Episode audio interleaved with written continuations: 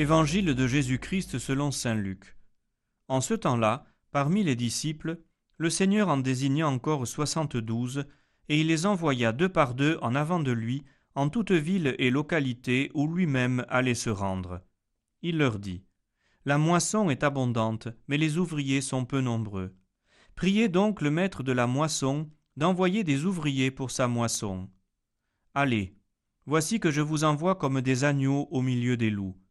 Ne portez ni bourse, ni sac, ni sandales, et ne saluez personne en chemin. Mais dans toute maison où vous entrerez, dites d'abord paix à cette maison. S'il y a là un ami de la paix, votre paix ira reposer sur lui, sinon elle reviendra sur vous.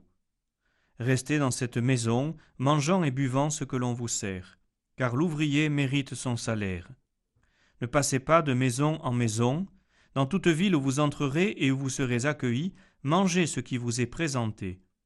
Guérissez les malades qui s'y trouvent et dites-leur, le règne de Dieu s'est approché de vous.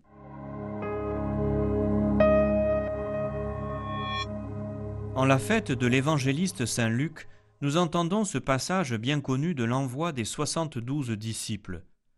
Le Seigneur donne le cœur du message à annoncer, qui est la paix du royaume qui s'est approché de nous, en la personne même de Jésus. Il donne les consignes pour la mission, qui est de se consacrer à l'essentiel, sans s'embarrasser du superflu. Il avertit des difficultés qui ne manqueront pas, des échecs aussi, face à la liberté de l'homme qui peut refuser le message de Dieu. Le Seigneur invite d'abord à la prière. Priez le maître de la moisson. La prière est au cœur de la mission.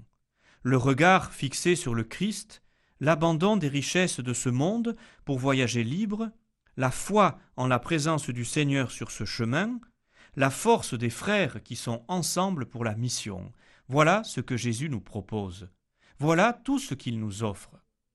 Car ce passage de l'Écriture est aussi pour nous, pour notre vie de disciple et de disciple missionnaire, car le disciple ne peut garder pour lui ce qu'il a reçu, la bonne nouvelle ne peut que se propager par ceux qui adhèrent de tout leur cœur.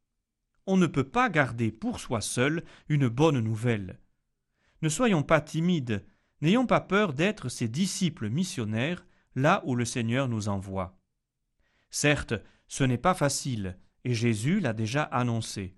Mais il accorde toujours la capacité de dire et de vivre l'Évangile.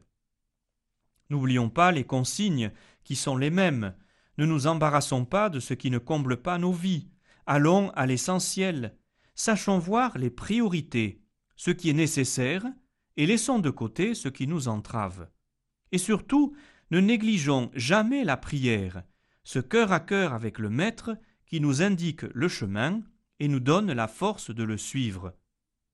Le règne de Dieu est au milieu de nous. Nous en sommes les messagers, les ambassadeurs. Le Christ nous envoie au-devant de lui car il vient. Il est avec nous maintenant et chaque jour, et c'est lui notre force et notre espérance.